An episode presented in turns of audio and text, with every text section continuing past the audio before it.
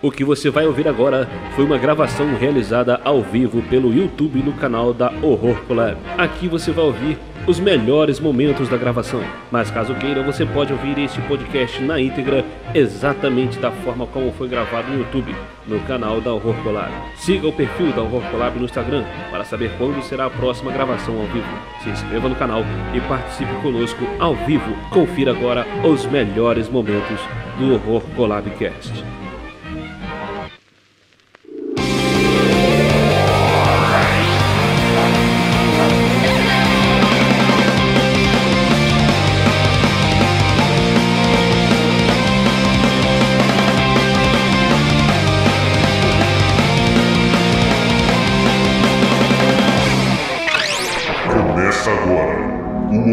O podcast da Horror Collab.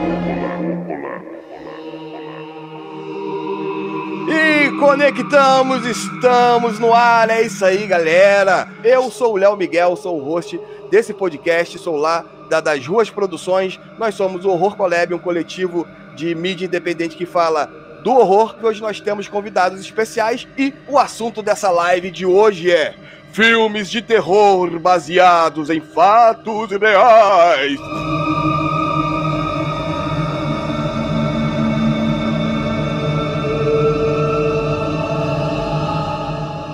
É isso aí, galera, é isso aí. E hoje nós temos convidados super especiais. O convidado hoje aqui, que também está na técnica, o nosso querido William de Souza do Rolândia. Seja bem-vindo, meu irmão. Opa, fala aí, fala aí, galera. Estamos aqui mais uma vez aqui no Horror Collab. Cara, eu tô empolgado. Eu tô, eu tô, eu tô minha, minha, minha mente aqui tá meio pra lá e pra cá, porque eu tô. A primeira vez que tô fazendo aqui ao vivo, gente. Pelo amor de Deus. Ao vivaço, ao vivaço. Quem sabe faz ao vivo, meu irmão. É, exatamente, exatamente. E o Will é lá do Will Who e também do podcast Horrolândia, o melhor do horror. Fala aí, Will. Fala um pouco aí do Horrolândia. Exatamente, tem lá o Horrorlândia, um podcast de terror, a gente fala de filmes, de séries, de livros, tudo relacionado a terror. E também nós produzimos também audiodramas. Então, se quiser acompanhar lá, é só entrar lá em willhu.com.br ou procurar o Horrorlândia nas redes sociais. E é isso aí. A Lua, a Lua do Porão do Terror. Lua, seja bem-vinda ao primeiro Horror Collabcast. ó. Obrigada, gente. Obrigada. Estou animada aí com esse assunto que eu adoro. E é, na verdade, é uma continuação ali da live que a gente fez no Porão do Terror há umas semanas atrás.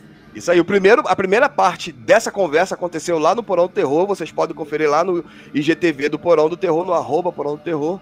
Porão do Terror é um site e um Instagram muito interessante que também fala muito do terror. E a nossa próxima convidada, vinda lá das, das críticas do YouTube, aqui também já muito conhecida na nossa Horror Collab, Melsker. Bem-vinda, Melsker. Oi, galera, boa noite, boa noite, Léo, boa noite, colegas, Boa noite. boa noite, pessoal. Também tô bem animada, tava ansiosa para essa, pra essa primeira conversa aqui no podcast. E tamo junto, né? Adoro o tema também, igual a Lua falou. Gosto muito de assistir algo que, que aconteceu de verdade, principalmente Ué. quando envolve o terror. Então, tamo junto, vamos falar aí. Então, a gente, ah, eu tenho um canal no YouTube, também a gente cria conteúdo para o Instagram, a gente fala de filme de terror, de obras de horror, ah, fantasia. A gente está aí há cinco meses criando conteúdo. E é isso aí, galera. Entrem lá, arroba mel underline scare no Instagram e no YouTube, Mel Scare. Tem uns 30 e poucos vídeos. Dá para começar alguma maratona aí de, de filme de terror. Nossa, muito, muito obrigado, Melsker. Seja bem-vindo à nossa live. E agora, estreando aqui nas nossas lives, o nosso querido amigo Marcelo, lá vindo do Cinema Ferox. Seja bem-vindo, meu irmão. Boa noite, crianças. Espero que estejam todos bem aí nas suas instalações em meio à pandemia e vamos ter uma noite interessante hoje falando sobre o horror real, né? Coisas que aconteceram de verdade, viraram filmes. É um tema bem interessante esse. Isso aí, Marcelo. Fala um pouco aí sobre o Cinema Félix e o seu trabalho por lá. Bom, o nosso canal nós já temos alguns anos, ele é dedicado ao cinema fantástico, ou seja, horror, fantasia, ficção científica, cinema independente, cultura geek, diversidade e outras coisas interessantes, assim, do, do mundo alternativo. Assim. Nós não temos, o, principalmente o, o, o que está acontecendo agora, cinema independente, tem muita lista, muito top 10, top 5 temáticos, que a gente está se dedicando muito agora, reviews de lançamentos em Blu-ray e DVD no Brasil, informando o pessoal desses lançamentos, é mais basicamente isso. Mel, você está ouvindo? Eu, eu Mel? não estou escutando o Marcelo, mas tudo bem. Que pena. Mel. Que maldade você fez comigo. Cara, é um filme assim que todo mundo já assistiu e que muitos gostam é o Annabelle, que foi baseado num caso real ali, que inclusive foi investigado pelos Warren, né? Vocês conhecem a história real dele, não? É, o- os Warren, eles são meio cercados de várias, várias controvérsias, né? E, É, ma- mas eles geram bo- boas histórias, eu, Tem eu acho. vários filmes com eles, né? Baseado em. em, ah, sim. em- Olha, Mel, tô ouvindo. Tá ouvindo? Eu também tô ouvindo. Aê! Foi da, bu- foi falar da boneca do demônio, os dois estão se ouvindo. Olha que?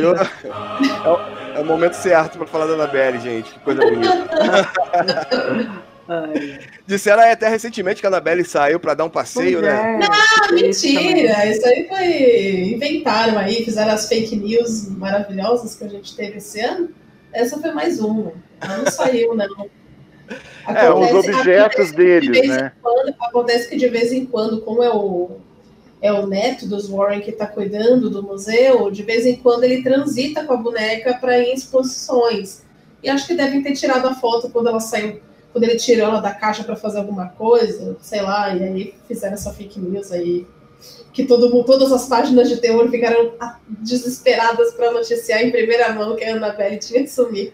Ah, porra, é uma pena, cara. Pô, eu queria que tivesse sido de Uma verdade. pena nada, 2020 já tá um caos. Você quer que o demônio saia da caixa?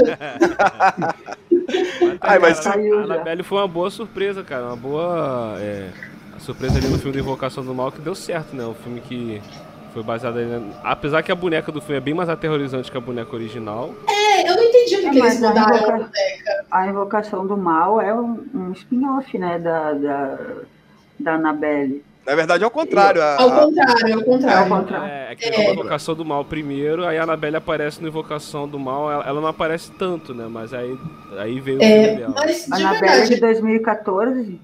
pra mim eles deviam ter usado a boneca original, né? Que é da a, é, Raggedy Ann, alguma coisa assim. Essa boneca, que é original mesmo.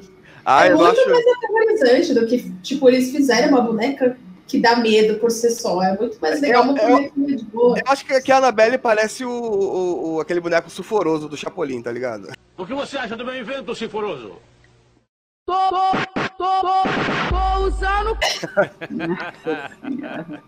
Nossa, meu Deus. Nada a ver. Foi longe. Ela é muito estranha mesmo, acho ela bem estranha. É, ela parece uma amiga minha. Olha só. Olha, olha o veneno, olha o veneno, gente, ao vivo aqui. É igualzinha. Ai, meu Deus Ai, do ai. céu. Olha, galera, e, e eu sei que o Marcelo tava querendo trazer aqui para essa conversa um filme que ele disse na outra live, aqui na live do, do Daniel, que inspirou Sexta-feira 13, né, Marcelo? É, mais, ou me- mais ou menos. É, é, eu pretendo falar sobre filmes de serial killers, que vira- é, reais que viraram filmes. Mas esse que você está falando, Léo, é o do. No Sexta-feira 13 2, o Jason aparece com um pano né, no, no rosto. Uhum. Esse, essa composição do Jason com o pano no rosto, ela tá ligada a um assassino real que existiu no Texas nos anos 40 e, que ele, ele, graças ao relato de uma sobrevivente que, eh, que o descreveu dizendo que ele, que ele usava esse pano no rosto, né, só ficava com os olhos aparecendo. E isso virou um filme em 74 chamado Pânico ao, ao Anoitecer ou O Assassino Invisível. Se bem que o Assassino Invisível É, se você for pesquisar no IMDb, tá como Assassino Invisível. Mas Assassino Invisível é o, é o remake de 2014. Esse de 74, ele é, ele é narrado como se fosse uh, quase que um documentário. E esse assassino, ele nunca, até hoje, não se sabe a identidade dele. Ele atacou no Texas durante um tempo, nos anos 40, e sumiu. E era sempre ao entardecer. Uh, por isso que o título original é A Cidade que Temia o Anoitecer, The, the Town That Dreaded the, the Sundown, uma coisa assim. E dizem que o, o, o, Shannon. Cunningham e o, e o Steve Miner, que foi o diretor do Sexta-feira 13 2, se baseou nessa composição do assassino com o pano no rosto para fazer o Jason no Sexta-feira 13 2. Nossa, olha que doideira. Então, então é um filme que, base... que inspirou um outro filme. Sim, sim. É realmente- então- E é uma história real. E é muito igual, é bem isso mesmo, o lance de, a máscara dele. é, até a galera tá assistindo aí pelo YouTube, aí tá acompanhando as imagens aí, é muito igual a do, do Jason mesmo. Nossa, é Todo verdade, parece é muito Jason 2, né? é, o- é, é. E assim, e uma- o interessante desse, desse fato, né, que o, o cinema explora aqui, nesses casos que nós estamos falando, a realidade do- dos casos, e nesse caso, não, não se teve uma solução, como também aconteceu no Assassino do Zodíaco, né, que também até hoje é um, é um grande mistério, né? David Fincher. David, Tem, é, um, fez- um- tem um belo filme. Tem um outro filme sobre o Zodíaco, mas o grande filme é do David Fincher. Né? Sim, tem, tem outro Maravilhoso. Sim, Tem um até com o Clint Eastwood, não é isso? Acho que tem um com o Clint, né? Isso, isso. Olha, e eu sei, ó, eu tenho, eu, eu, eu pesquisei antes e eu soube que a Mel quer trazer um filme que se chama O Caso de Judith Winstead. Esse filme, eu sinceramente, eu não conhecia. Ah, ela me indicou esse filme. Ela, ela indicou esse filme. Inclusive, a vocês que estão aí assistindo a live, se vocês não conhecem esses filmes, podem ah, pegar uma canetinha, um papel, porque só vai sair dica aqui maneira. E aí, Mel? Fala um pouco aí, sobre o gente? misterioso caso de Judith Winstead. Então, gente, eu, esse filme, ele, ele é um é em formato documental, né? Foi baseado numa história que aconteceu em meados de 1970, mais ou menos, onde existia um instituto ah, na Pensilvânia, onde um doutor ah, estimava comprovar que existiam casos de possessão, casos sobrenaturais de, e de possessão, né? Ah, enfim, é, ele, ele, te- ele tinha uma equipe e aí a Judith era uma mulher normal que começou a apresentar alguns piripaques assim em casa, começou a ficar meio zoada, foi levada até esse instituto foi amarrada, presa numa cadeira dentro de uma, como se fosse uma gaiola de vidro. E, ali, e ali ele começou a fazer diversos testes com ela.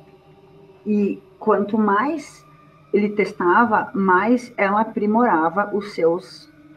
Ela não, né? O capiroto aprimorava os seus, os seus poderes sobrenaturais.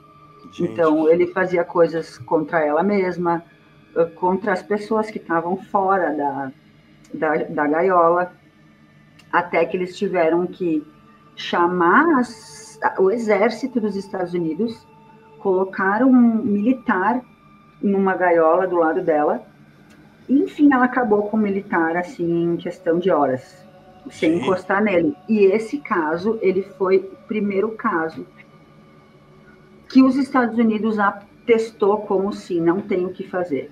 É possessão demoníaca, tchau, porque todo mundo morreu, né? Ah, inclusive o, o diabo saiu do corpo dela no final do filme, foi pro corpo do médico que matou ela e se matou, então não sobrou ninguém. Sobraram Meu poucas Deus. pessoas para contar. E aí em 2015, esse, como é que é o nome do diretor, gente? É Chris Parlin, é o nome do diretor. Então, aí ele escreveu, o nome em inglês é The Atticus Institute, que é o nome do instituto desse médico que, que, que- que levava pessoas para comprovar que elas sofriam de possessão demoníaca. Hum. E em português é o misterioso caso de Judith uh, Winster. Eu vou procurar esse filme, eu nunca tinha ouvido falar desse filme, não. Procura, é, bem tá na legal. lista. É bem legal. Ático, Áticos é o protagonista do Lovecraft Country.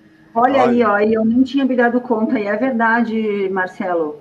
Estou escrevendo Nossa. ele hoje, esse, esse É o roteiro. nome É, do, do verdade. personagem, é mesmo. É o nome do personagem. Será E que eu- tem alguma. Será que é alguma homenagem, algum, alguma referência? Não sei. lá? Não, sei. Vou pesquisar também, mas não, não, não achei nada relacionado. Nossa, E mano. tanto é que, assim, ó, gente, eu vou até confessar para vocês uma coisa. Eu não sabia que o nome do filme era The Atticus Institute. Sim. Eu achei, eu, eu, quando eu quis assistir, eu procurei como o nome, o, o, o misterioso caso de Judith Winster. E aí hoje eu fui dar uma olhadinha para a gente falar aqui, e daí eu achei a capa do DVD para vender. Enfim, achei um DVD para comprar, né? O CD, desculpa, enfim, DVD para comprar. Uhum. E aí tá, essa é a capa. Nossa, que interessante, hein? Se vocês Eu- procurarem no YouTube, vocês vão achar até, ah, até, até alguns vídeos reais, que inclusive passa no filme, no documentário, né? Porque ele é tipo um found footage, assim, sabe? Porque ele é estilo documentário. Ah, Então, então passa ela mesmo tendo aqueles bagulho lá, cara. Muito bizarro. Nossa, que bizarro, O gente. negócio baseado em fatos reais já, já não passa nem Wi-Fi. Se tem ainda É. imagens reais aí. Tem imagens reais, que Gente, assim, é pra você Olha. assistir no escurinho de madrugada, meia-noite. Deus Gente- o livre. É horrível isso. Deus, com a Bíblia aberta no Salmo 66. tá Olha. Tá eu, eu sei que a gente tá falando. Eu sei que a gente tá falando de coisa real, mas falando de, de, de found footage, né? Que são.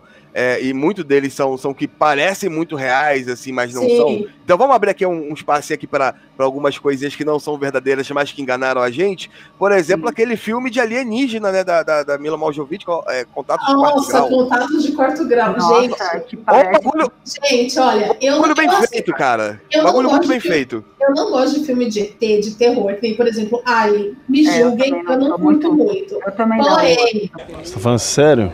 Este filme, Contatos de Quarto Grau, não me fez dormir. Eu fiquei cagada. É. Acho que eu me caguei. Fiquei, tá? A mulher, ela tem muita cara, só a cara dela tu sonha por dias, né? Assim, aquela cara É. de que ela tem de morta, sei lá. É A- muito a- louco. E, e tipo, enganou muito, porque eu realmente fiquei acreditando. Que nem quando lançaram a Bruxa de Blair também lá em 1900 e bolinha, agora dá com rolha. Eu acreditei piamente que aqueles, esses dois filmes eram reais. Sim, sim. E fiquei morrendo de medo. Tem um outro filme também, um curta aí de um amigo meu que eu vi, um diretor aí de meia tigela. Ah, Cara, ele fez um filme, um curta-metragem, me mandou assistir. Eu falei, caralho, que da hora, ele se baseou em fatos real. é, eu não fiz- era nada a ver, Não era, ele riu não da minha era. cara ainda. Ó, tá aí, ó, o Jardim que Sangrava. É verdade, é verdade. Esse filme ainda não foi lançado aí, mas que, que- que- é, tá rodando em alguns festivais. Ma- Mas a Mel caiu, cara. Eu pensava que ela não ia acreditar. Louco, quero assistir, por favor, obrigada. Caiu, Ana, bem, bem, bem feitinho, assim, a história é muito da hora. Eu falei, caraca, isso aconteceu de verdade. Não, aí não o- que. Aí o diretor riu da minha cara, né? Falou, então tá bem feito o filme. É, então tá bem feito. tá bem- Inclusive, a, a, a Lu ia falar de um filme que ele também, já que a gente tá falando de casos que não são reais, aproveitar essa parada aqui, que é um caso que teve um filme, mas depois teve um caso da vida real que imitou um filme. Ah, sim! Se, ó, é, se vocês aí do chat, se vocês já ouviram falar do filme Água Negra, e que posteriormente tivemos Ai, um caso amo. muito parecido, que foi o caso da Elisa Lam, que é praticamente igual ao filme. É assim, é um caso tipo que a vida imita a arte, de fato. Originalmente ele é japonês, né? Então acho que a versão japonesa que é mais Então, e, e o engraçado, gente, o bizarro desse filme é porque tem nomes nesse filme Água Negra que, no caso da Elisa Lam, esses nomes aparecem. Eita porra! É, que nem, por exemplo, a, a protagonista chama Dahlia Williams, Hum, que tem esse nome também no caso da Elisa Lam, que é um dos. É, que a Elisa Lam, quando ela faleceu, ela foi pro Hotel Cecil. E nesse hotel ele é cercado de, de coisas bizarras, é, serial killers, enfim, tem uma história bem pesada. E uma das histórias é o caso da Dália Negra, que ela foi assassinada e ninguém descobriu o Isso. assassino dela até hoje. E esse nome ele consta também no filme Água Negra, que fala a, a história da Dália, que ela se muda para um apartamento junto com a filha, que ela acabou de se divorciar. E quando ela chega nesse apartamento, ela começa a descobrir, depois de um tempo, que é, a água tá com gosto estranho, tá com uma coloração diferente, tem um- uns barulhos aí surgindo no apartamento, e depois ela vai investigar e descobre um corpo na caixa d'água do lugar. Hum, eu acho que eu já vi. E aí você vai ver o caso da Elisalan, é praticamente a mesma coisa. Sim. Ele- e ninguém sabe o que aconteceu com ela até hoje, assim. Tem gente, é, no- nos casos policiais, eles estão falando lá. é, suicídio ali, é, ela caiu acidentalmente, se suicidou, é isso que eles falam. Mas os vídeos do hotel, a situação em que a coisa andou ali é muito bizarra. É muito bizarra mesmo. E aí, aí todo mundo começou a falar, gente, mas parece muito com esse filme Água Negra e tudo mais. E o negócio aconteceu muitos anos depois. Nossa, gente, que doideira, hein? Eu curti é muito esse, Água, esse Água Negra. É, eu gostei dele demais. A versão. Até americana, que eu vi, eu vi primeiro a versão americana depois que eu descobri Uhum. que tinha outra versão, né? Não, se Inclusive, já tem a é- japonesa, eu vou ver a japonesa. É, Não, a versão americana, inclusive, A japonesa é bem dirigida por melhor. Salles, né? Não, gente, É. porque versões orientais são muito melhores. Muito É, a melhores. versão Então, você brasileira- tem, Bem melhor. Eu vou ver. Você tem, vou ver versão o, brasileira é dirigida pelo mesmo. Walter Salles, é mesmo. Exatamente, eu dirigi pelo Walter Salles do Central do Brasil, né? Que, é, infelizmente caiu, né? Caiu. Mas o cara tem vários bons, Ah. bons filmes aí nacionais, né? A versão japonesa é do mesmo diretor do chamado original Ah, é japonês. muito bom. O Hideo chamado, Nakata. Isso, É muito ah, bom. Muito bom. Sim. o chamado e o grito japonês são 10 vezes melhor do que o americano. Sim, sim. demais. Muito melhor. E a, Muito o melhor. Água Negra também é igual. A versão japonesa é bem melhor. A gente, Bem. japonês tem, tem, tem um pro- problema, né? Tipo, eles são, são hardcore. São hardcore. Não, eles têm uma, uma, uma filosofia espiritual muito diferente, né? Sim, sim. Eles têm uma filosofia espiritual. Inclusive, tem uma série agora na Netflix que se chama Casos Não Solucionados.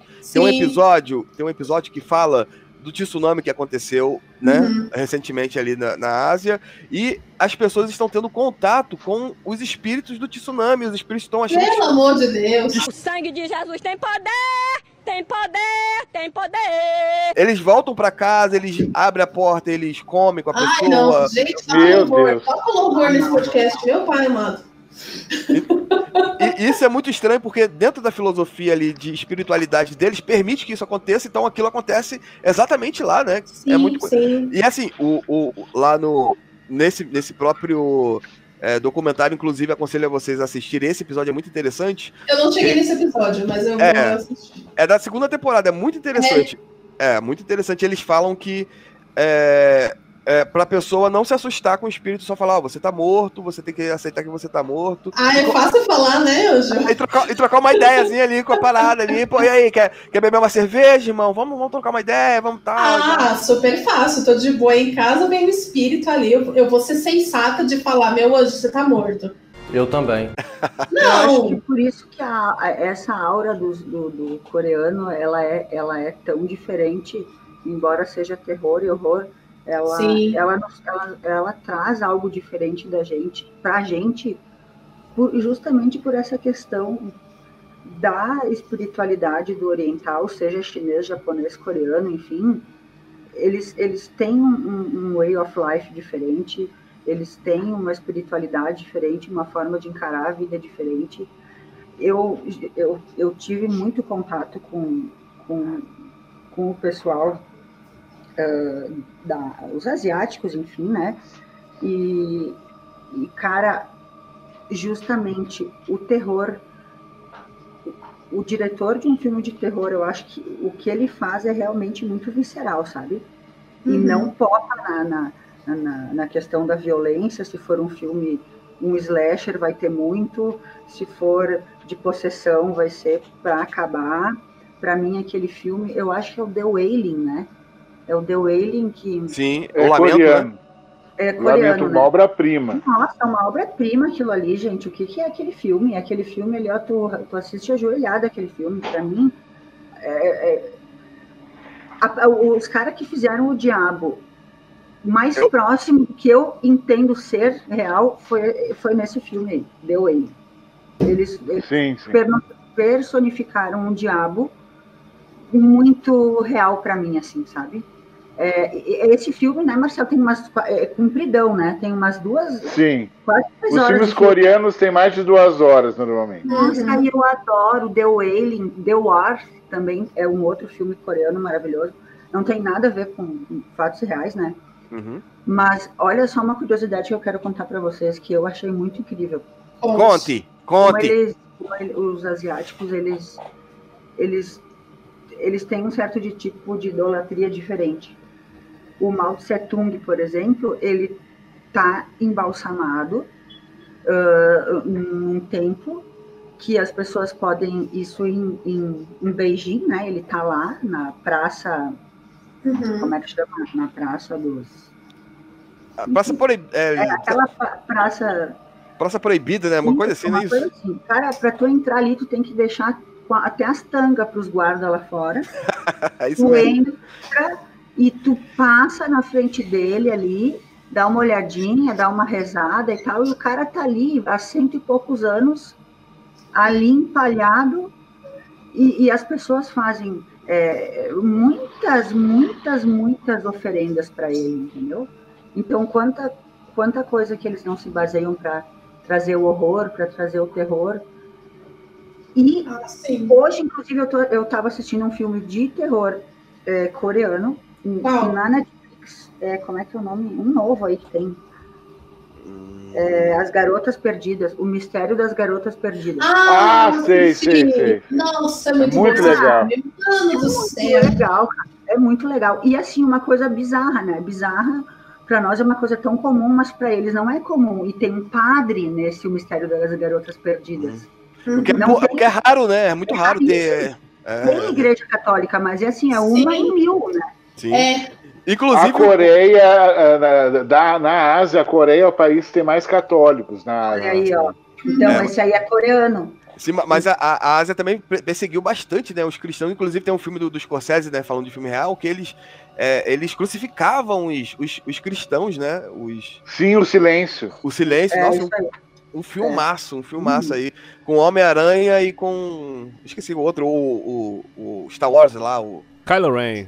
Kylo Ren, isso aí. E o. Pai Gondinho também do Star Wars lá, o. E o Liam Neeson, né? o Adam Driver e o menino lá que fez o Homem-Aranha, esqueci o nome dele. Andrew Garfield. Andrew Garfield, é Muito bom, exatamente esse o cara filme é muito bom, cara. Foi muito, Muito bom. bom. silêncio. Não, mas, mas assim, tipo, falando dessa parte do Oriente, né, Japão, etc., tem um canal que eu sigo aqui que chama Spook Houses. Esse cara, esse cara, ele é um cara evidente, enfim, ele sente as energias. Nossa, gente, vai no canal desse cara Já aprender realmente sobre o mundo espiritual. Esse cara fala que um dos lugares que mais tem espírito no mundo é a parte do, da Ásia, principalmente o Japão. E galera, olha, já que a gente tá falando aqui do continente e ainda tá falando de Ásia, o Marcelo vai trazer aqui um filme que é, é base... foi dirigido aí pelo diretor oscarizado aí, tanto como um filme estrangeiro como fil- o melhor filme no último Oscar, né? Ele ganhou pelo Parasita, mas antes ele tinha feito um filme que se chama Memórias de um Assassino, que também é um Isso. filmaço do. Filmaço! Filmaço. Fala aí, Marcelo, fala um pouco mais desse filme. É um filme que o senhor Bong Joon-ho fez em 2003. Tem que falar Ele é- assim, é- é- tem que falar é, desse jeito. é- Bom Jun. Coisa com toda dramati- dramaticidade oriental. o Joon-ho. E- Ele é um filme que é, se passa em 86, ou seja, meta- segunda metade dos anos 80, numa cidadezinha da Coreia. A Coreia, nesse momento, vivia um- uma, uma questão política meio complicada, já meio tumultuada, era meio, estava bem embaçada a situação política deles. E nessa cidadezinha começam a ter assassinatos de mulheres, assassinatos sexuais. E o- a polícia local não consegue descobrir direito eh, o que está acontecendo. Os policiais são meio patetas, meio estúpidos, meio violentos ao mesmo tempo. E o filme vai, durante mais de duas horas, ele vai pegando as pistas, vai unindo aqui e ali com suspense arrebatador. É um filme maravilhoso. E eu considero uma aula de cinema e de roteiro. Obrigado, tipo, questão de casa para quem quer dirigir, quem quer escrever roteiro. Esse filme é maravilhoso. Ele vai até o, fi, o final. É um filme arrebatador. Assim, e, é- e- é, bom, eu não. Eu não, não, não, não pra quem É, não, não viu o filme, não, não, não, não, é não mesmo vou dar spoiler. Memórias de um Assassino. Ele saiu em DVD no Brasil. Isso, isso. Aí, galera, e tem um outro Memória de Assassino asi- Asiático ele também, tem, né? ele tem, ele tem como Memories of a Murder no, no YouTube, eu sei que tem. Sim. Até em. HD. Nossa, e olha, é um filmaço, realmente é um filmaço, um filmaço. E, gente, já que a gente tá falando aí de, de casos... E é um filme fácil de achar em sebo. Tá. Tem uma edição boa, com luva e tudo. Tá. Eu achei num lugar aqui em São Paulo que se chama de Os Bolivianos, que é Hum. perto da Galeria do Rock, que, é- que era uma loja que os bolivianos têm, que vendem eh, DVDs e Blu-rays. Agora, com a, com a pandemia, eu não sei nem se está aberto, mas na fase normal, era gente de tudo que era lugar, gente do Rio, gente do Nordeste, ia lá, colecionadores, eh, garimpar raridades. E lá eu achei por 10 pilas. Galera, então, é, falando aqui de filmes reais, eu vou trazer um aqui pra vocês. Não sei se vocês se lembram de um filme de um James Franco, até que atuando bem, que ele tava andando no deserto de bicicleta, o braço dele ficou preso e ele tinha um garfinho, um garfinho de plástico, ele arrancou o braço dele fora. Vocês lembram desse filme? Nossa, eu vi no Sim, cinema. sim, sim. Eu vi no cinema, gente do céu. Não. Que Nossa, que agonia. que. Angustiante é esse filme, cara. Tenebroso! Pelo É amor de Deus, é, é desesperador esse filme, velho. É quem- claustrofóbico, é, é tudo. Gente, que guerreiro. Nossa. Pra quem não conhece, o nome do filme é 127 Horas. O filme aí até o James Franco concorreu ao Oscar lá na época, né? E assim, é, cara, o cara ele fez tudo. É o Danny Boyle, eu falei o nome errado, valeu, Daniel.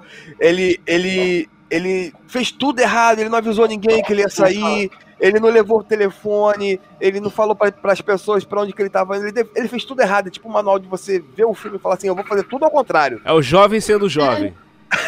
É. É isso. O Brasil que eu quero é o Brasil ser um jovem. Bruno de São Paulo. E o Brasil que eu quero é um Brasil sem jovem, né? Pra, pra quem não sabe, ele vai andando no momento e ele, inclusive, ele, aquela parte ali do cartaz, ele cai em cima de uma pedra e essa pedra cai em cima do braço dele, gente. E esse é um fato real. Esse é um fato real Sim. muito, muito agoniante, porque né, eu não acho que não é spoiler pra ninguém, que eu acho que é o grande ápice do filme, que o cara ele precisa, ou se ele se livra do braço dele, ou ele morre preso naquele momento ali. Então ele, ele ficou entre a cruz e a espada e ele tinha ali um garfinho. Sabe aquele garfinho do Toy Story? Não me Sei. Então, ele tem um. Não é um garfinho, tô brincando, mas ele tem um canivete, mano. Um canivete pequenininho, assim, um bagulho minúsculo. E com aquilo ali ele, ele faz uma operação. Nossa, mano, é, um- é uma cena. É, o é- som. é muito angustiante, porque, tipo, ele tá preso no buraco ali, em um lugar totalmente deserto, a, a chance de passar alguém ali é, é praticamente zero. Então, tipo assim, não tem como chamar alguém. al- al- é, Ia ser muita sorte, cara. Ia ser muita sorte se Sim. passasse alguém ali pra poder ajudar ele. Não, incrível que eu, acho, eu achei muita sorte ele sair e ele ainda encontrar uma galera, porque ele poderia morrer ali de é, é, é, hemorragia, né? Sim, Ele ainda encontrou- exatamente. E no final ele, ele encontra uma família americana de margarina Isso, é. ali, Não, e é tipo ma- assim, matando, tipo, matando é como se Deus falando assim, mas, cara, tá, você foi um burro, vou deixar você viver, mas tu vai ficar sem esse braço aí, não é possível. Não, agora- pra tu aprender. Tem a versão dos Simpsons, né? Sim, O especial de Halloween dos Simpsons. a do Simpsons é maravilhosa. Conta aí, que É eu não muito conheço, não. Conta aí, eu não conheço a do Simpson, não. Eu, o O Homer. Homer, Ai, claro, fica com o braço preso. Aí ele teria, ou ele corta o braço, ou que ele precisa para abrir um, um saco cheio de comida. Daí, ou eu corto meu braço ou eu como. Não, mas conta por que, que ele ficou preso.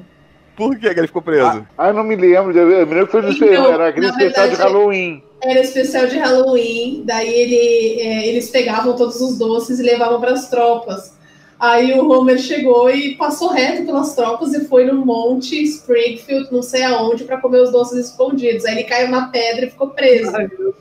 E quando- aí, aí ele corta o braço errado, né? Ele, ele, ele fala, não, agora só tem um jeito, eu corto o braço errado. Aí quando ele corta o braço certo e vai na sacola, descobre que tá cheia de vegetais e que os filhos dele trocaram essa foto. Alô, emergência. Preciso de resgate aéreo e um pouco de leite frio.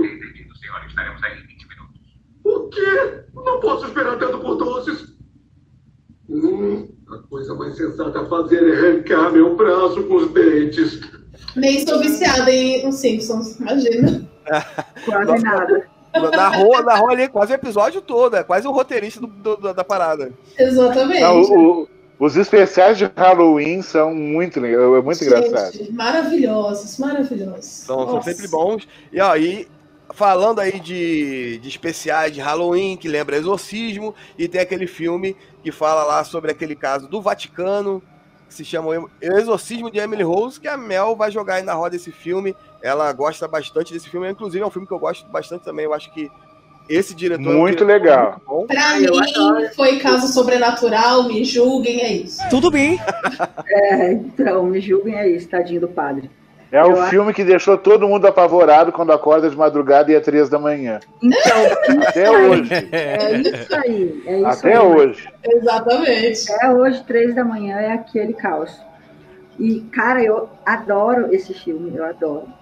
Eu assisti, eu acho que foi bem na época que lançou. Eu assisti, gente, eu tava na China quando eu assisti esse filme. Vejam bem. Nossa, que E inveja. era bem de noite, com muitos espíritos. Eu assisti. Mas aquela de dia, você sabia? É verdade. Dia, É, aí então. era de dia, mas lá eu estava assistindo de noite. Né? Só um comentário, só um comentário aqui. que tá- Um comentáriozinho. E, cara, e assim, eu, eu, eu achei sensacional. Um filme super baseado em fatos reais, né? E que me marcou demais.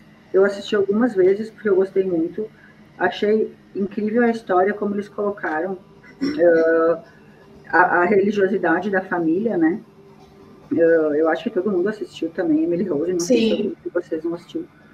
Mas a, basicamente foi uma guerra é, entre justiça e espiritualidade, né?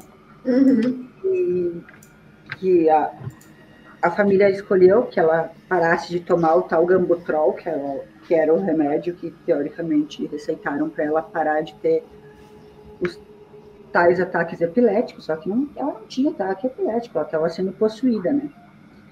E para mim o auge da, do filme foi aquela parte do celeiro onde ela onde eles eles se apresentam né que aí o, o, o padre fala tipo se apresente diga quem você é e aí ele fala nossa nossa com aquela voz daí ele fala o nome de quatro cinco e no final ah, ele diz que é o acho que Lúcifer né no final ele fala e foi Sou É o do diabo. nossa, a pobrezinha da menina. E aí eu fico pensando, meu Deus do céu, se essa menina toda puritana tem um capiroto encarnado, imagina eu. É. Vai vir 10, né? Não vai vir 5. Então, né, gente? Tipo, porque, porque ela era super, super religiosa, super certinha. Tem Aham. até, tem até a. A Mel vai poder falar ainda melhor do que eu, tem até a gravação real no YouTube. Justamente, e sabe que pra mim também uma coisa bacana que eu achei que. Eu tirei uma mensagem, porque eu sempre gosto de tirar uma mensagem dos filmes, né? Sim. Aquela parte que ela encontra a Nossa Senhora, vamos dizer, né? Nossa, é forte essa cena. no campo, no né? É muito forte, porque justamente porque ela com tanta fé, né? Uma menina assim ah, devota. Sim, ela precisa ser a mensagem, né? Ah, Porque ela teve aquela escolha. Tu pode parar de sofrer agora, mas ninguém vai saber o que aconteceu contigo. Mas tu pode continuar sofrendo, que tu vai deixar com o teu legado, tu vai mostrar para as pessoas que existe o sobrenatural, que o sobrenatural também existe, que existe, existe o mal também. É tipo um mártir, né? Acabou virando É. mártir. Exatamente, Exatamente. essa, essa é a ideia, essa é a ideia. É, essa ideia é muito, muito legal. E o padre, no fim, também acabou sendo não sendo preso, né? Que era uma coisa que muito eu estava apreensiva, porque afinal de contas ele só queria ajudar e, e não merecia ficar na cadeia. E no fim deu tudo certo e a advogada seguiu tomando seus uísques. E cara, o, o- o lance. A melhor lance- parte A melhor parte. o, o, o lance todo desse filme também é que é não só a parte é, espiritual, como é, é aterrorizante, como a Mel falou, to- todas essas situações, principalmente a, a cena do celeiro, é um Nossa. bagulho muito sinistro. É que também tem a questão de você tá assistindo o filme sabendo que aconteceu alguma coisa com ela, e você tá vendo o julgamento do padre, e o julgamento também é muito tenso, cara. Você Muito fica tenso, tenso cara. pelo julgamento e tenso pelo, pelo que tá acontecendo com a garota, quando mostra os flashbacks do que tá acontecendo com Essa ela. parte, essa parte entra naquele, naquele clássico tipo de filme de tribunal muito bem feito, né? Exato, Nossa, junta as incrível. duas coisas. ju- Junta muito bem as duas coisas. E, e, a- tanto o áudio original da, da parada é, é assustador, os lances que acontecem com a menina é assustador. O lance do. É, tudo nesse filme con- contri- contribui para um nível de tensão tão absurdo. E, vo- e você tá vendo tudo que tá acontecendo. Que é, eu, eu- recentemente eu participei de um podcast, o pessoal comentando sobre filmes de terror e tal. E tinha um rapaz jovem que, quando a gente tava falando sobre Exorcista, ele falou que ah, o Exorcista não é lá essas coisas. Eu falei, cara, Nada a ver, irmão. tem que ver o contexto da época. Oi? O Exorcista. Não, pra uma galera jovem, pra molecada, vai assistir Exorcista É. hoje, não, eles vão sentir peso nenhum. Eles vão Mas- sentir a falta do jumpscare. É, tipo, o filme da época é Ah, lento, é, o filme é galera lento, prefere. é, o filme é lento e tudo mais e tal, queria toda uma atenção e tudo mais. Mas na época, eu, eu falei pra ele, cara, você assistiu o Exorcismo de Emily Rose? Aí ele, assisti, tu gostou? Pô, fiquei apavorado, falei... O exo, pra mim, o Exorcismo de Emily Rose tá pra essa geração, o que o Exorcista foi pra geração É. dele. É, é. Entendeu? É. É a mesma coisa, cara. São filmes que aterrorizou, o povo ficou mal, passou mal. Tem gente. que- A, a, a, a, a, a Daiane Costa até comentou aqui na live aqui, né? Que ah, eu não consegui nem ouvir vi muito. Ficou, quer dizer, ela, ela ficou tenebrosa. Uma das coisas mais tenebrosas que ela já ouviu foi as cenas reais, a gravação real do filme, né? Ah, Então, tipo sim, assim, nem eu consegui ouvir inteira. Cara, eu coloquei no YouTube e eu não É um consegui, bagulho gente. muito Nossa, surreal. muito Muito, bizarro. surreal. Eu, eu- falo isso, cara, o Exorcismo de Emily Rose é o exorcista dessa geração. É um Sim. baita filmão. E aí, Marcelo, o que, que você acha disso aí? É, é, é muito perturbadora a, a gravação, uma coisa assim ba- bastante assustadora. Porque tem um lance, porque é uma menina delicada, sabe, quase santificada, falando com uma voz gutural masculina. Isso dá um efeito muito forte, é, muito subversivo, se forem pensar. É o que Verdade. se chama em estudos de gênero, né, no, no, no cinema de, de monstruoso feminino. Sim. É bem E os olhos dela, Marcelo, os olhos dela não pareciam igual aos olhos dos cavalos do celeiro? Isso, isso. Quando ela, Sim. quando ela falava os nomes dos bichos lá, ela ficava com um olhar assim que parecia igual ao dos Uhum. cavalos do celeiro. Hum, louco, louco, louco. Gente, nossa, não, a atriz realmente, assim, ela fez um, ela fez um trabalho maravilhoso nesse filme. Não, Sim. Ela fez, realmente foi incrível. um trabalho Eu sensacional. Um falar. Um lá. É. Eu não tirava Não, nada. no próprio exor... do Exorcista em si, o que assusta mesmo é a, menina, a Linda Blair falando com aquela voz, né? Isso. Exatamente. Não- não combina. Isso é muito perturbador. O efeito Olha. psicológico. É um belo dia para um exorcismo. É, Olha, e a Lu decidiu que ia trazer um pouco do Exorcista aí. Pra quem não sabe, o Exorcista, sim, é um filme que se baseia em fatos. O livro do William Peter Blatty se baseia no fatos, mas é, ele já ali ele já distorce um pouquinho da- da- do, do que é, na verdade, né? É, mas o interessante é que aconteceu e tem registro e tem acontecimentos e tá escrito lá nas súmulas da- do, do Vaticano, bagulho doido, né? É, então, o exorcista aconteceu e, e- e- é encoberto pelo Vaticano ainda. Então, assim, o buraco deve ser bem mais embaixo do que a gente sabe. Né, que conta a his- a, a história real, na verdade, é um menino. Tem gente que fala Isso. que o nome é Robbie ou Roland, falam que a igreja mudou o nome dele. E esse negócio aconteceu ali por volta da Segunda Guerra Mundial e tudo mais. E esse menino ele tinha um tutor que era que ele tinha como tio e esse tutor ele era espírita. E a família desse dessa criança era cristã luterana. E esse esse tutor eles, eles ficaram muito próximos, até que chegou um dia que infelizmente esse tutor faleceu. É, só que antes dele falecer, né, vou cortar a história toda, cara. Antes dele Uhum. falecer, ele apresenta a tábua Ouija para esse garotinho. Né? Ai, que medo. Aí ele falece, e aí o garotinho, com saudade do tutor, decide se comunicar com o seu falecido. E aí que as coisas começa a dar errado. Né? Porque aí os, é, depois de um tempo os pais começam a ouvir uns barulhos estranhos, a criança começa a mudar, E é o bicho vindo, parceiro, é o bicho vindo, é o bicho vindo o tempo todo. e aí o bicho começa a vir, entendeu? A criança, a criança, tipo assim, começa a ficar muito quieta, começa a ter muito arranhado no assoalho da casa. As coisas começam a ficar bizarras e eles apelam para a igreja mesmo. E aí desce o. Desce o exorcismo no garoto, entendeu? A história ela é muito longa, ela é muito complexa, mas a história Isso. do exorcista ela se baseia E, e o filme, ele tem. Esse filme, meio que parecido com o da Emily Rose, ele tem toda uma discussão, é, toda aquela investigação pra poder saber se a, se, a, se a igreja, o Vaticano libera pra fazer exorcismo ou não, aí tem que investigar, aí vai estudar, aí leva a garota no hospital, aí faz um montão de É, coisa. então, porque hoje em dia o Vaticano, eles não saem exorcizando por aí. Eles passam por. é, você passa por uma triagem do Vaticano até ver se você pode passar por um exorcismo ou não. Porque muita coisa pode ser da mente, ou pode ser coisa psicológica. Aí, aí tu acha, coisa- daí nesse processo de 100 nego que vão lá, é, 98 morrem, porque, né? Porque É, precisa então. comprovar o bagulho, então veja bem. É, então, Ah, pensar, a, a igreja ela não vai fazer, ela não vai se meter em qualquer negócio, entendeu? Então ela- ela vai investigar primeiro tudo que está acontecendo para depois ver se autoriza um exorcismo que pode levar até anos. Tem gente Sim, que. que não dê escândalo também, né? É isso que eles estão mais preocupados, né? Que não dê escândalo, que não, Exato. não, É. não gere nada contra a Igreja Católica, É, então. não fique E mal, não fique e feio, não fique não sei o quê. Acertou. Então, E essa, história, e essa história foi tão pesada que até trocaram o nome do menino. Tipo, ninguém. Não tem muito registro dele. É, galera, é, o, o caso foi tenso, o bagulho foi sinistro e gerou um filme incrível aí do William Friedkin, que é um grande clássico, né? Clássico absoluto.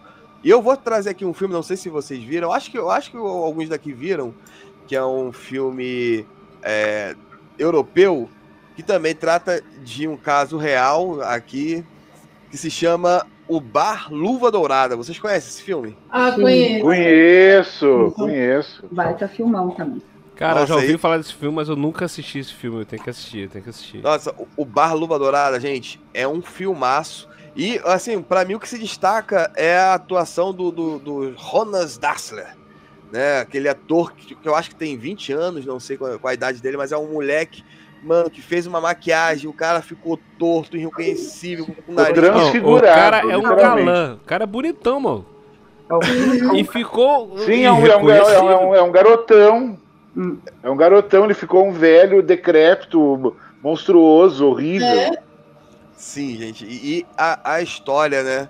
A história em si, não só do que ele fazia, mas da situação que vivia aquela região portuária ali naquele momento, né? É, todo mundo ali tinha um olhar de, de vazio, de, de derrota, de, de, de perdido, que assim. é, era tão. Aquela galera ali era tão à margem da, da parada que o maluco matava as mulheres, jogava ali no, no meio da esquina ninguém nem queria nem saber da parada. O bagulho ia ser surreal. O cara escondia as mulheres dentro de casa, um fedor do caramba e. Tudo bem, tudo bem. É um bagulho surreal. Parece até o Brasil de 2020, né? Sim, então vocês Sim. acham que isso é esse tipo de, de terror, assim, uh, mais que se dá mais no slasher, eu acho, né? De, de Sim. atrocidades com mulheres e tal, que vem de lá de tempo, lá do inicião, né? Do terror. Talvez hoje muita coisa uh, não, não vingaria mais por, por diversas questões, né? E que bom que vocês tocaram nesse assunto. Eu, eu não assisti todo o Bar Luva Dourada, eu, eu, eu- mas eu vou assistir todo. Ah, vocês acham que é uma reprodução de, de algo real, por exemplo? Sim. Sim, porque é, diz que é bem realista quem acompanhou na época os, os casos. Ele Sim. está falando da, da, da Alemanha, da, do período. Ele tem uma certa 1970 crítica. por aí, né? Porque esse diretor, ele é muito. Ele vai para um lado mais social. O filme anterior dele, o, o Em Pedaços, fala de, neo- de neonazismo, fala de um, de um atentado que, que teve na, no, no, no, no- escritório de um, de, de um turco que era casado com uma alemã, que morre ele e o filho, e ela Sim. tenta investigar. É, É, é- é um filme que já- passou até na, na, na- no Telecine, é um filme muito bom. A Sim. atriz ganhou o Festival de Cannes, ele tem toda uma, uma, uma- questão política, esse diretor. Sim. Mas- É, E ele, ele nos realmente. surpreende, Pode falar, Marcelo, desculpa. Ele terminar. é, ele nos surpreende com esse, com esse, com esse filme, com o realismo desse filme. Sim. Uhum. Pra Inclusive- direção, é- Exatamente. como direção, é um, é, uma- um, é um filme muito difícil para as atrizes e a maioria delas é, de- de- de uma idade avançada. É um, Sim. filme, é um exercício de direção e cinema muito difícil esse. Sim. Realmente tem, tem uma, uma cena que parece que é um plano sequência da mulher apanhando, parece que ela realmente apanha no rosto. E a direção de arte, se vocês forem ver as fotos do caso real, das fotos que o cara tinha no quarto, parece que, que o cenário ele fede mesmo, a gente consegue sentir Ai, o cheiro. E assim, o, o, o interessante que o Marcelo falou do filme anterior desse diretor que eu não sabia, que nesse filme já dá pra perceber algo bastante político ali, né? Porque é, as pessoas naquele lugar ali, é, elas eram totalmente esquecidas de, de, de, de, de- todo quanto é tipo de jeito, né? E até a alegria que eles tinham dentro daquele bar ali, a- a- tem um momento que é, que é, é, é tragicômico, digamos assim, no bar, que a gente ri, mas a gente ri de desespero Nervoso. quase. É, de nervoso. Sim. É um, é, é um filmaço, mas vamos falar, continuando aqui na Alemanha, né? Continuando aqui, eu sei que o Marcelo vai falar de um, um assassino, um outro serial killer, que é o Schramm. Sim, é um assassino dos anos 80 já. Chamado Shiram. Ele, esse filme ele é de um diretor muito difícil, que é o senhor eh, Jörg Butgereit, que é o senhor que fez o, fa- o famoso Necromantic 1 e 2, que são Uhum. filmes sobre necrofilia, que são filmes bem grotescos, bem eh, extremos. Com uma trilha sonora linda, os- né? Sim, aliás, o Necromantic 1 e 2 estão na Darkflix, eu não sabia, eu vi hoje. E ele fez essa biografia muito particular desse, desse serial killer, que é, que é bem absurda. O filme tem cenas de. Tem uma cena eh, notória de mutilação genital, que é uma coisa muito Eu vou te falar. absurda. Eu tava Eu me, procurando. no, eu, me lembro que no, eu me lembro que no cinema ah, tinha uns meninos da minha frente e falou: ele não vai fazer isso. Aí dá, eh, rola assim no cara, ele fez isso. Marcelo, É bem Marcelo, absurdo. Eu tava É. procurando as imagens desse filme aqui quando vocês passaram a lista. Aí eu, eu tentando achar as imagens desse filme que desse pra usar. Eu falei, não, essa não dá pra usar. Aí eu, falei, não, essa também não dá pra usar. Eu Falei, Não dá Mano, nenhuma. não dá pra usar, maluco. Aí eu tava, eu, eu suei, mano, não consegui imagem desse filme. Eu falei, caraca, mano, eu vou botar isso aqui no YouTube vai derrubar a live, mano. Pesadíssimo, gente. A nossa live aqui tá escorrendo sangue por tudo quanto é lado. Mas a gente tá Nossa. falando aqui do terror, do terror humano, né? Do terror real, do terror que acontece na realidade. São Uhum. fatos que são reais, servem de exemplo, né? Porque a história tá aí pra gente aprender com ela, pra gente aprender com ela de alguma forma. Eu acho que é, a gente, de uma certa forma, pode aprender muito com esses filmes. E é, eu vou trazer mais um filme aqui, hein? Eu vou trazer mais um filme aqui, ó. Lembrando que o Brasil, nosso Brasil, nosso país, ele é, é, é, tem uma, uma tradição de grandes biografias, né? E nós já fizemos grandes biografias. Eu vou citar aqui bem rápido aqui. Ó, o Bandido da Luz Vermelha também é um filmaço. Né? O próprio Cidade de Deus não é terror, né? mas Não, tem ali um terror social ali que acontece. Sim. Vocês querem comentar sobre esses filmes? Pode, pode falar, gente. Fa fa fa- fale comigo. Vocês, vocês gostam desses filmes? Vocês viram Bandido da Luz Vermelha e Cidade de Deus? Ó, vou, vou Sim, falar um sim. Deus eu vi. Maca- E tem um filme que eu vi recentemente é, que se chama A- é, Um Ato de Violência, que é com Nuno Leal Maia, que eu também achei interessantíssimo. Isso, isso. A história do Chico Picadinho. Isso. Olha, Esse aí eu não conheço. Pode falar aí pra mim.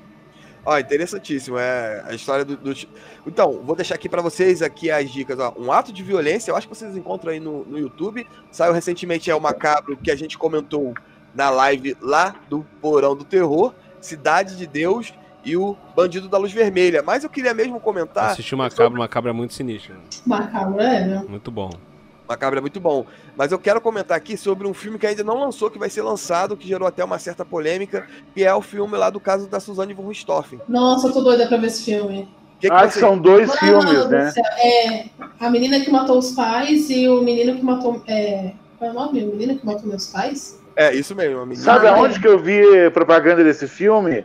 Num anúncio de um pacote de filmes de futuros lançamentos da Globo Filmes. Olha, É, a, a, a, Fizeram um clipão, assim. Verônica, que tá, tá escrevendo esse filme aí da Richthofen. Sim. Como é que é o nome dela mesmo? É Ilana É. Casoy? Ilana ela É, mesma. essa aí. Ela Entendi. mesma. Ela que escreveu o Bom Dia Verônica. Não, nossa, esse- essa, essa história é tensa, gente. Eu lembro de ver, foi acho que a semana inteira, em todos os canais, só passava esse caso. Sim, sim. E eu vou te e falar, eu vou te de falar. Deus foi épico, né? Quando É. passou ali, meu Deus do céu. Sim. Eu tô frustrado com esse o menino que matou meus pais e a menina que matou meus pais porque eu tinha recebido o convite para assistir na cabine de imprensa. Ai, que inveja. Faltavam dois dias para, Covid.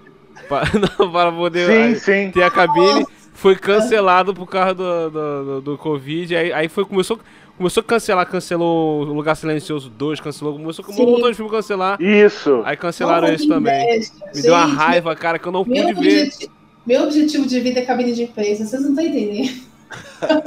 Gente. Eu tinha amigos, eu tinha amigos que tinham comprado, você falou do Lugar Silencioso 2, tinha amigos que tinham comprado uh, para a sessão dupla que teria aqui Oh. num shopping aqui em São Paulo, que era o Lugar Silencioso 1 Da e depois o não. Lugar Silencioso 2. Da Era no. Eu não me lembro que shopping que teve isso. Que iam passar o, o, o primeiro e o segundo. Tinha esgotado e um amigo meu tinha comprado para os dois. Nossa, eu vou ver, não sei o que, blá blá blá. Aí veio Covid, aí eu não tenho. Nossa, mas aí sim, sessão dupla. Ah, deve ter sido algum na Paulista. É. Geralmente tem essas coisas por aí. Eu vou pra Paulista ver, fa- ver filme legendado, porque aqui na Zona Leste não tem mais. Eles fazem ali ou eles fazem em, no- em- em shopping. é, mas mas- mas, é, tem, tem muita coisa que é feita em shopping na Zona Leste. É, tem, tem o Boulevard Tatuapé, que é só em lançamento. Aí depois ele já joga um filme dublado e aí eu tenho que ir lá pra Paulista pra Sei. assistir. Mas você mora onde? Alô? Tem alguém aí? Alô? Alô? Alô? Oi! Oi, tudo bem com vocês? Então, aqui é o Horror Collab Cast, o podcast da Horror Collab. Espero que todo mundo esteja bem, todo mundo esteja seguro em suas casas. Mas vou te Então, falar, você- eu, eu achei muito ousado essa ideia. Assim, não é uma ideia nova, né, de lançar a mesma história com dois pontos de vista eh, diferentes. Já teve filmes que fizeram isso. É, eu vi uma gente, pessoal reclamando, ah, pô, que ideia fazer. Eu falei, cara, já tem filme de, do Clint Eastwood, aquele Cartas de Wodima e o outro lá que eu esqueci o nome, que conta a Isso. mesma história da guerra lá dos Estados Unidos com o Japão, só que um filme conta pela visão dos americanos e outro filme conta pela visão dos japoneses. É a mesma Dois coisa. filmaços, né? São dois filmes. Mas como eles, eles fariam como isso em termos operacionais? Eles iam lançar ao mesmo tempo os dois filmes no cinema ou iam o do- lançar primeiro um, depois o outro? Não, os dois tempo. ao mesmo tempo. No caso, E assim, você, e A metade da tela ia ser dividida, a metade da tela ia ser dividida. De um lado ia, ia passar um filme, do outro ia passar Não, outro filme. ó, por exemplo, a cabine de imprensa ia ser assim: você entrar pra ver um filme, a menina que matou meus pais, e, e ia sair da sala já entrando pra poder ver de novo Ai, o, adoro. o outro. Nossa, entendeu? já fiz tanto isso na No caso, na cabine devia ser, é, ia ter só uma pausa pra um, pra um lanche, alguma coisa assim. E no cinema Ah, mesmo, no normal, eu não sei como é que ia ser. É, Não, ia, ia ser Porque cada um no o- seu horário. ia o ser mesma Bill coisa. teve um- escolhe, O Kill escolhe. Bill teve um tempo de, entre um e o outro. Por isso que eu, tava perguntando. É, não, Não, a- é- aqui no caso, assim, os dois filmes iam ser lançados juntos. E quando você comprasse o ingresso, no, no caso do A Menina que Matou o João Pai, vai ser assim: você vai comprar um ingresso valendo pros dois filmes. Então você vai entrar pra ver Ah, o que legal! E depois ver o outro. Ah, duplo. Não sabia que ia ser assim. Achei É, que eu ouvi dizer que ia ser você assim, escolhia. Não, de que é tipo, você ia poder ver os dois filmes direto com o ingresso só. Mas uma Maneiro. coisa, uma coisa, eu vou aproveitar que a gente tá falando desse filme, eu vou perguntar pra vocês, porque teve muita gente que começou a reclamar na internet que, ai, que não é justo fazer um filme dela pra ela ficar famosa e tudo mais, porque não tem que mexer. Só que a gente vive vendo filme de slasher, filme de assassinato, e vai fazer filme do Brasil e a galera reclama. Cadê aquele cachorrinho do. Enfim, a hipoqui- hipocrisia, né? Aquele meme Eu do cachorrinho. Gente, se você tá reclamando desse filme, não assista Halloween, não assista Sexta-feira 13, não assista Zodíaco, não assista Gente, esse também. Todos Tem esses filmes que a gente falou que aqui. geraram vários filmes. A maioria É, desses filmes que a gente falou aqui. É, a maioria desses filmes que a gente falou aqui. Na verdade, gente, a live é sobre filme real, gente. É todo, todos os filmes que a gente falou aqui. Então, Então, tipo assim, o que mais tem é filme, é filme de serial killer, tem é, é filme sobre o Ted Bundy, sobre. é, então, mas a galera aqui no Brasil ficou sentida porque É, é, não era justo dar fama pra ela, sendo que é um caso forte, que não Pois é. precisava de filme. Aí eu quero ver a opinião de vocês aí. O que vocês Não, É acham? é o famoso que síndrome de vira-lata. Mostrar também. aconteceu. Síndrome de vira-lata e Ah, levado ao ah. cubo. Isso Porque aí. lá fora te- te- tem assassinos famosos que geraram não um só, mas vários filmes e todo mundo Sim. adora, acha o máximo. Tem, tem uns que viraram até franquias. Exato. O que você acha disso, Melchior? Tem do Charles Manson. justamente era, eu acho aquilo que eu estava falando para vocês, né? Que há tempos atrás era muito natural tudo isso, né? Hoje em dia, e e justamente eu estava debatendo isso hoje com o Renan, né? Sobre o Zé do Caixão. Porque ele, o- os filmes dele, eles não são baseados em fatos, mas ele remete uma realidade da época, talvez, onde, onde surgiu o gênero slasher, onde as mulheres eram torturadas e mortas. Ah, e isso não acontece só num filme de terror, ele é sublimado através de um, de um artista para uma tela, para o audiovisual. Às vezes baseado em fatos reais, né? Que nem a gente está falando aqui, Uhum. o Marcelo está falando de serial killers. Às vezes é só uma ficção. E eu acho que no caso da Richthofen, ah, cara, hoje em dia é muito complicado. É muito complicado. Eu não sou contra, aliás, eu sou super a favor, tô louca para assistir, inclusive Eu também. né? Mas o terror, galera, e, e, e esse tipo de gênero que, que ah, muita, muito, muita gente não acessa porque não quer ah, participar desse tipo de assunto, desse tipo de, de conteúdo. Ah, hoje a questão do feminismo e, e de todo mundo ser igual e estar no mesmo lugar e o e linguagens de violência, né? Que a gente está acostumado a, ultimamente, é tudo é linguajar violento e, e vamos fazer tudo não violento. Então, acho que vai dar uma polêmica esse negócio da Richthofen. Ah, vai sim. Acho que vai. Acho que vai dar bem. Já vai deu, ficar- na É, época É, já deu, sem, matéria, já deu sem deu. estrear, imagina quando filme É. estrear, meu Deus. Imagina quando estrear. E, e eu sei que a Ilana tá. Eles estão escrevendo e vai ter o filme. E a gente até, quando escreveu sobre o Bom Dia Verônica, quando eu, eu fiz o roteiro, a gente foi pesquisar e ela. E ela até sofreu algumas. Parece que ela andou perdendo gente aí. Porque. Eita. Por causa dessa história da Richthofen. Por causa do filme, ela, ela se envolveu nas- na investigação mesmo, né? É complicado, vai gerar bastante É, mas é mas Ó. eu sou a favor. Vou deixar aqui o comentário. A galera tá comentando aqui, gente, na live. Quem tá assistindo ao vivo aqui no YouTube tá comentando.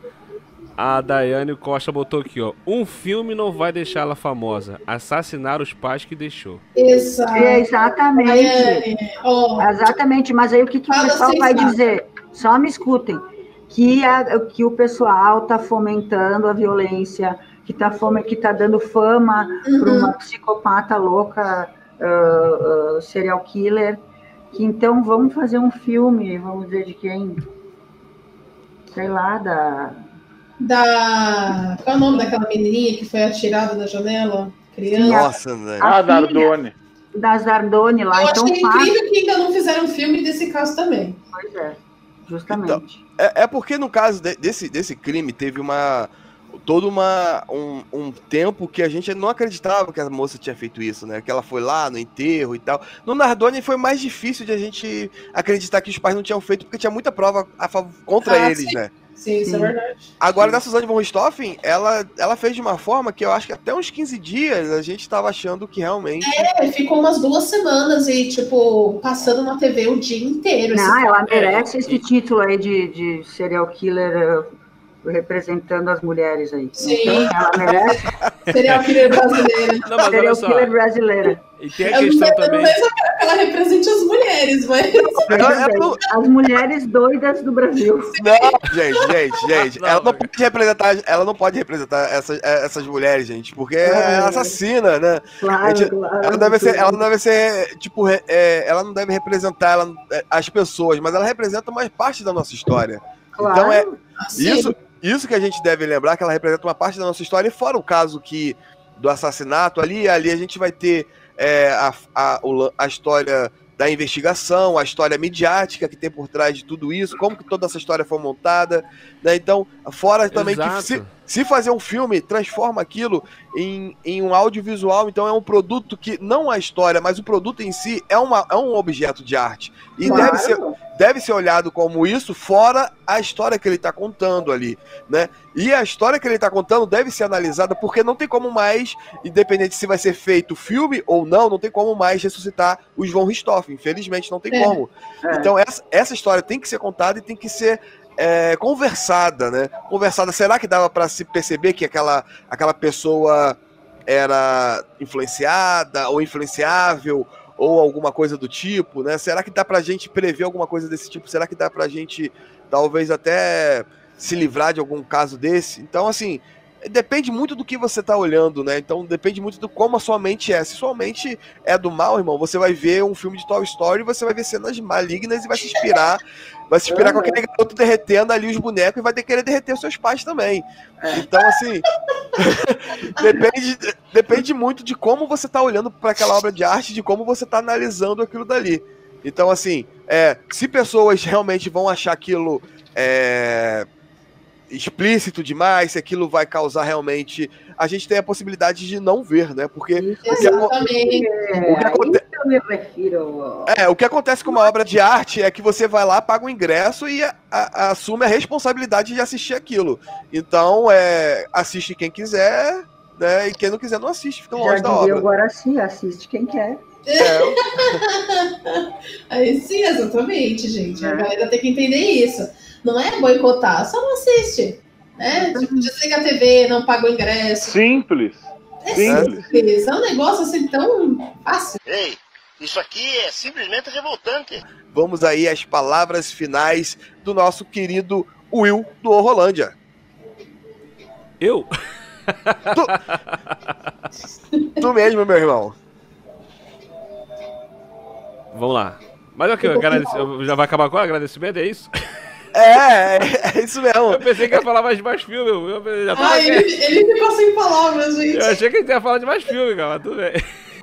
Gente, vocês ficaram tristes agora porque vai acabar, gente? Poxa, desculpa aí. Não, não, eu, eu teria mais um filme pra falar. Aí, O clima de todo mundo. Então, vamos fazer a última Faz a rodada? menção então? rosa, uma menção desculpa, rosa. é. desculpa então. Desculpa aqui. Menção então, rosa, desculpa. menção rosa pra cada um, Tá. assim, uma- Tá, mais um vou- filmezinho pra comentar. Tá bom, vou trazer só um fato aqui importantíssimo aí pra vida de vocês. A Suzane von Richthofen, ela é parente do Barão Vermelho. Vocês sabiam disso? Isso, Ah, isso, sim, isso. sim. Isso. Isso, Ah, isso, sim, sim. Né? A galera tem É, pô. vizinho lá na Alemanha. né? É Cazuza, Frejá, pá, Ai, rock and roll. Barão Vermelho, herói, é, aviador né? alemão. Sim, sim.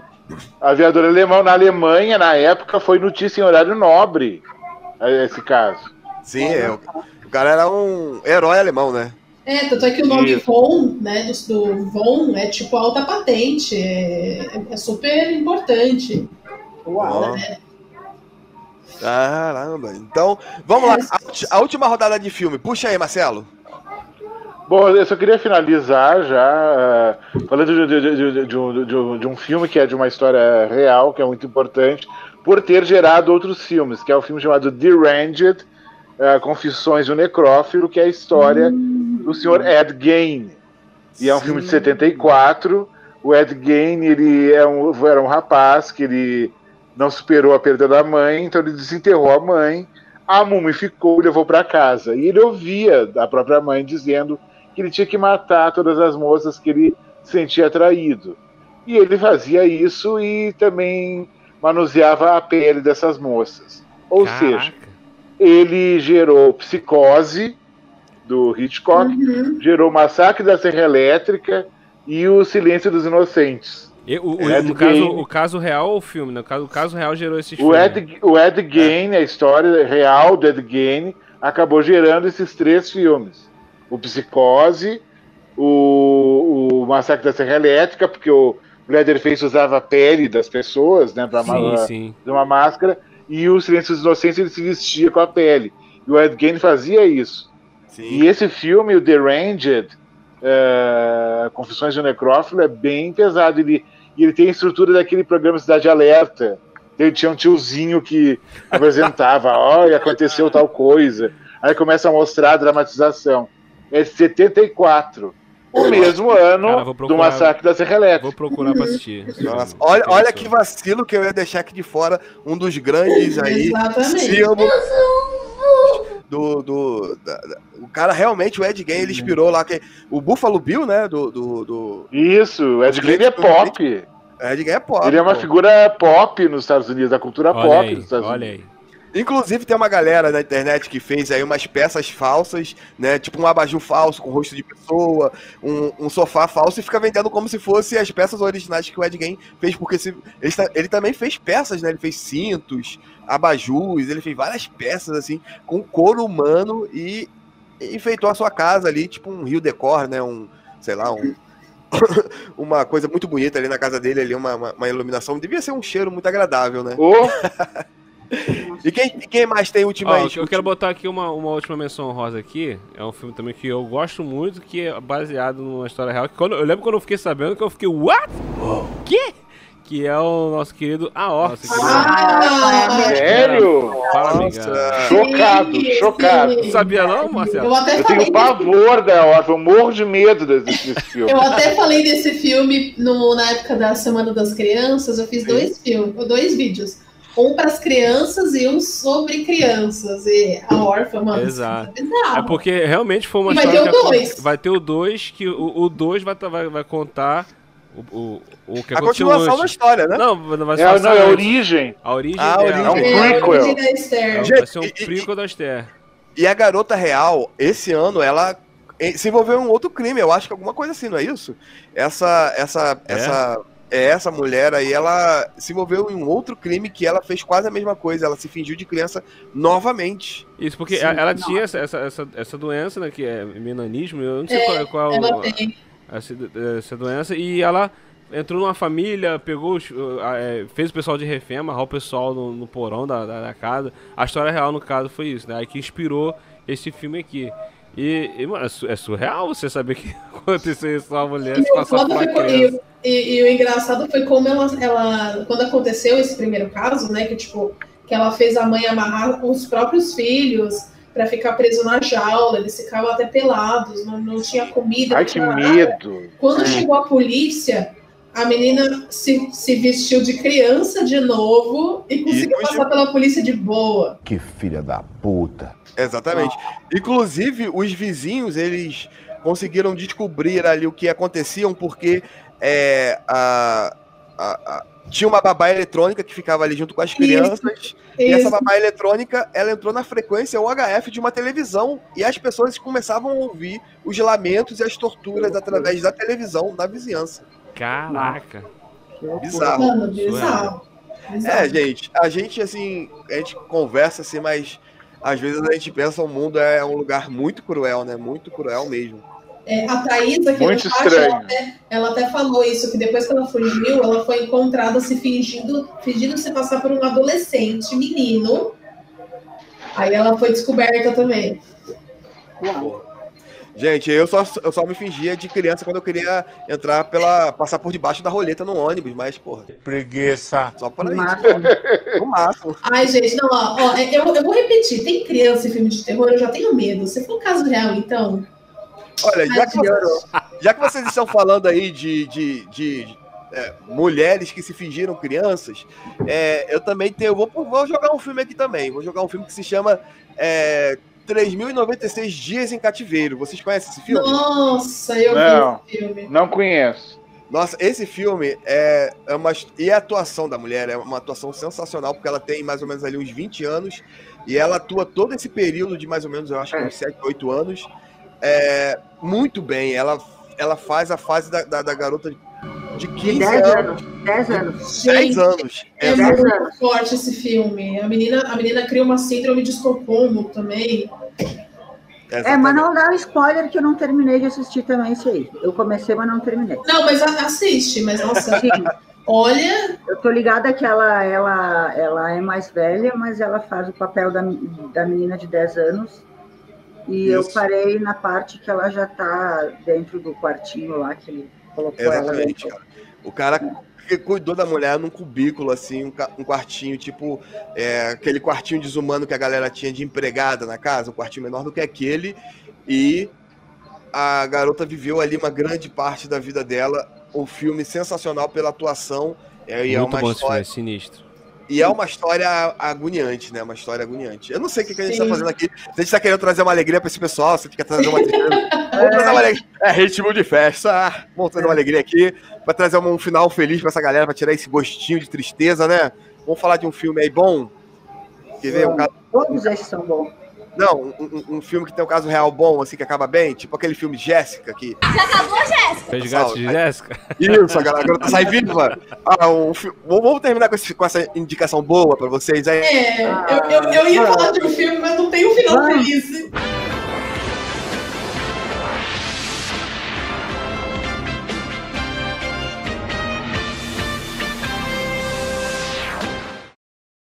Então é isso, meus queridos amigos e amigas. Eu acho que foi muito bom trocar essa ideia aqui com vocês. Né? A gente falou aqui de vários casos reais, né? E falando de caso real, a gente lembra que a gente ainda tá na pandemia. Então, use Sim. máscara, é, álcool em gel na mão, evite Isolamento social, Ex- favor. é, isolamento social, evite conselho presidencial e juízo, gente, juízo. Vamos aqui às nossas despedidas. Will, do Rolândia, agora, agora se despede, meu irmão. Não vem de desculpa, Agora é não despedida, vem de é desculpinha despedida. com a minha cara, não.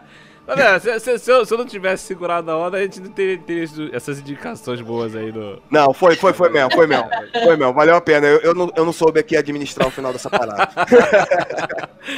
É isso aí, galera. Então, valeu, galera, que continua escutando a gente até aqui. Muito obrigado aí pelo convite, estar aqui participando, estar aqui. Aqui eu falei pouquinho porque eu fiquei mais aqui na, na- nas imagenzinhas aqui, vendo aqui como é que pá, primeira vez aqui, passe ban. Mas foi a experiência boa.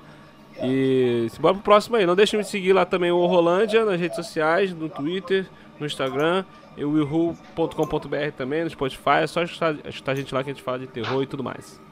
É isso aí, galera. Muito bom. Inclusive, o Rolândia tem um podcast aí interativo muito bom. Aconselho vocês a ouvirem, descobrir aí qual é o melhor final, né? Muito bom. muito bom. E vamos se despedindo agora da Lua do Porão do Terror. Faça aí as suas despedidas, venda seu peixe, aproveite esse momento. Tô só lembrando do podcast do Rolândia que. Ai, gente, só- só façam. Eu, na, na- na primeira tentativa eu matei meu personagem, mas enfim. É... E olha, Will, você é do mal. Gente, só, só ouça um podcast, gente, é só isso. Mas falando do porão, gente, obrigada aí por essa, por essa participação aí, adorei o tema, gostei muito. Espero ser convidada mais vezes. Convido você que está no chat aí, que não conhece o Porão do Terror aí, a gente está no Instagram, TikTok, YouTube agora, fazendo os vídeos toda semana, todo sábado. Tem o site, tem o Facebook, agora estaremos também na Twitch TV. A gente está dominando todas as redes sociais. É isso aí, expandindo, né? Cada vez mais, levando mais conteúdo pra galera. Muito bom. Isso, conteúdo de terror, notícias sobre filmes, séries, enfim, só uma coisa boa. E contos sobrenaturais também no Twitch, que em breve estarão aqui no YouTube também. Olha que maneiro, que maneiro. E a próxima a se despedir é a Mel Scare. Se, se despeça, Mel Scare. Ah, Galera, muito obrigada por terem me chamado para participar desse primeiro podcast da Horror Collab. Quero agradecer os colegas aqui, a galera da Horror Collab que está escutando a gente, ah, pela parceria de todos os dias. Ah, vocês podem me encontrar no YouTube, ah, pelo Mel Underline Scare, no Instagram, Facebook e Twitter, através do arroba Mel Underline Scare. E é nós, estamos juntos, até o próximo. É isso aí, galera. Acompanha lá o trabalho da Mel Scare, é um trabalho muito bom, um trabalho muito bem editado, inclusive a edição é muito É, bem feita, muito bem o roteiro o roteiro é muito bem feito e a, A edição também. Um é dia, um dia eu vou chegar nos pés da Mel Scare nos vídeos. Vou chegar lá. Nada, amiga, tamo junta. Olha, e galera, tem um filme que a gente lançou aí em parceria lá, tá lá no, no, no- na Mel Scare, uma parceria entre das duas produções, Cinebrac e Mel Scare, que tá lá, que é o Medo que Me Assombra.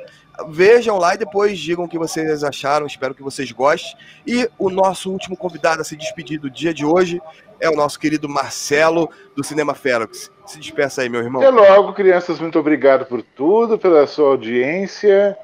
Visitem lá no, no YouTube o Cinema Ferox. Nos, nos visitem, nos sigam no Facebook no Instagram, arroba Cinema Ferox. E, por favor, longa vida ao podcast do Horror Collab. E estou muito curioso para ver a participação dos nossos outros colegas num próximo podcast. Foi muito legal a experiência, foi ótima. Só uma hora e meia, um pouco mais passou voando. Foi muito legal, adorei. Muito obrigado pelo convite. Pô, Marcelo, a gente que agradece, a gente agradece a todo mundo aqui que tá participando. Ó, eu tô sabendo aí que o Marcelo tá numa busca para chegar a 10 mil, né? 10 mil views, é isso? 10 mil. Isso. Ô, louco. Que dá uma, uma, uma virada no, no YouTube. O YouTube eh, passa a tratar a gente melhor. Depois dos mil e depois dos 10 mil. Opa. Começa a ter um pouquinho mais de respeito, né? Então, gente, É. vamos, vamos fazer o Marcelo chegar lá, porque o cara merece ter um conteúdo aí muito importante. E a gente aqui da Rocolab tá aí para ajudar a divulgar. E vamos, vamos chegar lá e vamos comemorar junto essa marca, Marcelão. Com certeza. Então, meus irmãos, meus queridos, é isso. Nos despedimos hoje aqui falando dos terror reais, aí os filmes baseados em fatos e é, com muita alegria e também muita tristeza que a gente chega a esse momento de fim. Muita alegria porque esse é o primeiro de muitos que vão acontecer, né? Então, mando um abraço a vocês, sigam a gente em todas as nossas redes sociais. Aproveita esse momento para mandar um abraço a todo mundo que está aqui acompanhando. A minha esposa que está ali acompanhando na sala, tadinha, ela tá com uma dorzinha de garganta, mas daqui a pouco eu vou ali mandar um abraço. Por isso que eu tô querendo correr aqui para finalizar logo essa live. Tô falando que é rapidinho para falar. Ah, também quero mandar beijo meu Ricardão. Manda, manda, manda beijo. Aproveita esse momento. Beijo, amor, te amo. Vai, Marcelo, manda um beijão também. Beijo, meu amor. Ele tá aqui. Vai, Will, senão a gente vai arranjar guerra. Senão a gente vai arranjar guerra. Tem que falar com todo mundo. Vai, Will. Beijo, mozão. Minha rainha tá aqui também, perto de mim. Ô, louco! Vai, Mel Quer. Ô, louco. Beijo, amor. Eu não sei se tu tá escutando, mas beijo. Vai ficar gravado e pode ouvir depois, hein? Tá Pode ouvir depois. E esse foi o nosso momento Love Songs aqui no final da nossa Horror Collab. Mando um abraço para vocês. Fiquem aí. Tome todos os cuidados. Lembre-se que a gente ainda tá na, na pandemia. Se cuidem, galera. Continue acompanhando os nossos trabalhos. E, para finalizar, lembre-se que o seu maior inimigo está na frente do espelho. Solta a batida aí, compadre. Você ouviu Horror Collabcast, o podcast da Horror Collab. O Horror Collabcast é uma criação, apresentação e edição de Léo Miguel. Produção técnica William de Souza. Produção musical Harry Maia. Produção artística Luana Shire. Este foi o Horror Collabcast.